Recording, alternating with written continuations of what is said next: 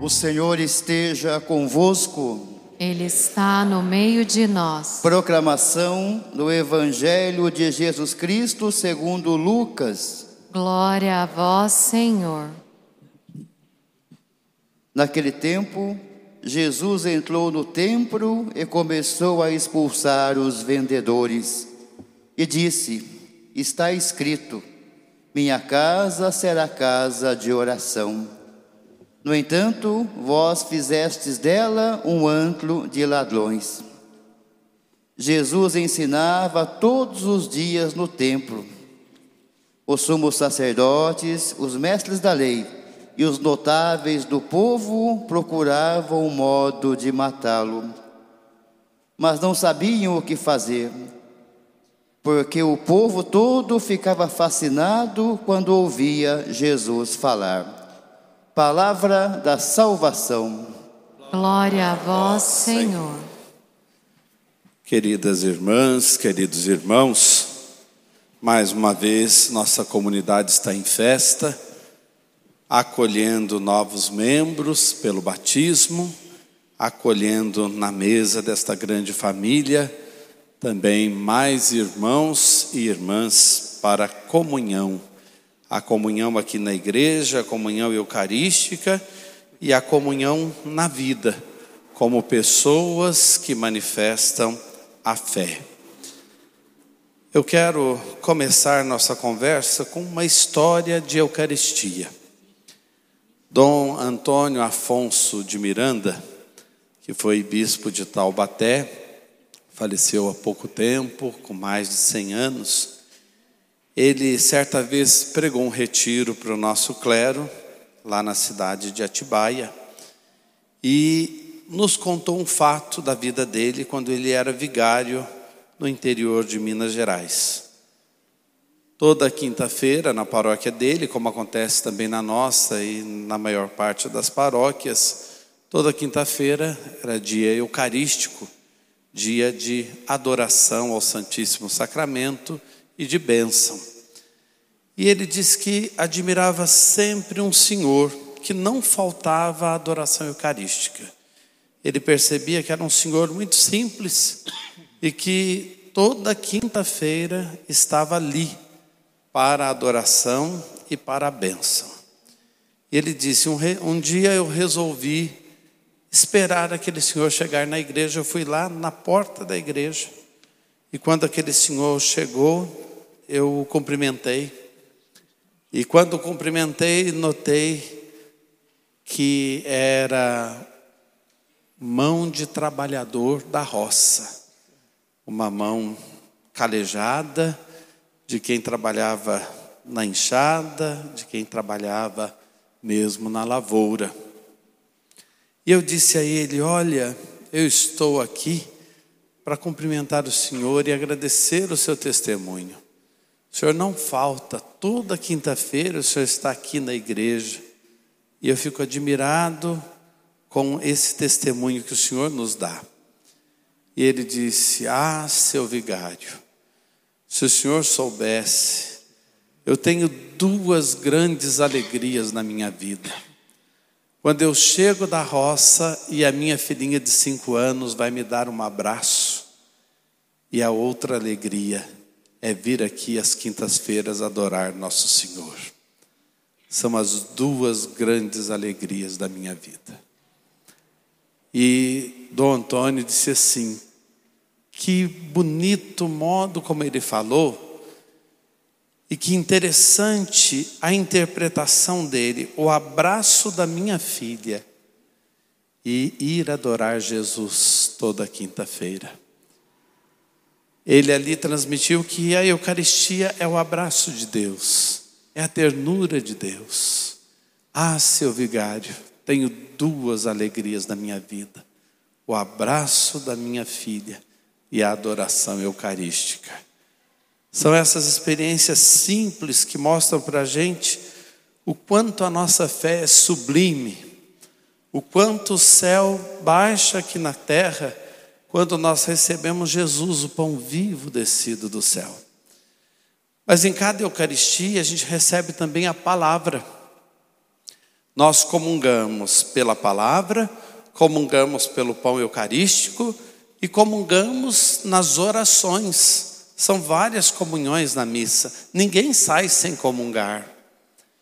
E como é que a gente comunga a palavra?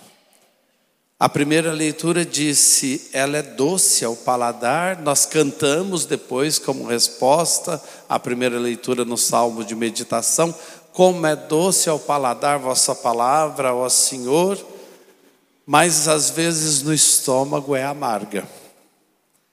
Por quê? Porque não é fácil dar testemunho de Deus nesse mundo. Não é fácil ser discípulo e discípula de Jesus. Como dizia alguém tão sabiamente, é fácil carregar Jesus no peito quando a gente usa uma cruzinha, quando a gente usa um sinal da fé. Mas a pessoa disse: difícil é ter peito para carregar Jesus. Grande verdade. É fácil carregar Jesus no peito, mas difícil é ter peito para carregar Jesus. É doce ao paladar, mas no testemunho muitas vezes traz aridez.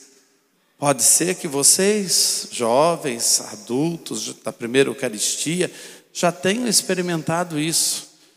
É difícil, em meio aos colegas, dar testemunho da fé. Eu vou ser batizado, mas para que isso? Eu vou fazer a primeira Eucaristia, ah, eu não fiz também, por que, que você vai fazer? Ah, eu fiz, nunca mais voltei à igreja é doce ao paladar e às vezes amargo no estômago, porque a gente precisa dar esse testemunho que é exigente, e não basta só comungar aqui, é preciso comungar na vida dos irmãos, é preciso fazer algo por um mundo melhor.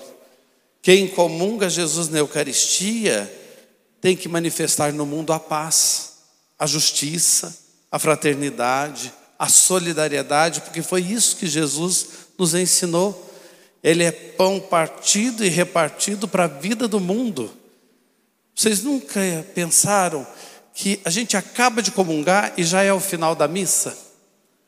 Toda missa vai nos preparando para a comunhão e a gente comunga Jesus na palavra, comunga Jesus na oração e quando comunga Jesus na Eucaristia, poucos minutos depois, ide em paz e o Senhor vos acompanhe. Porque a missa é missão. A missa só tem sentido se a gente partir dali. Se a gente ficar aqui, não tem sentido. Aqui é fácil.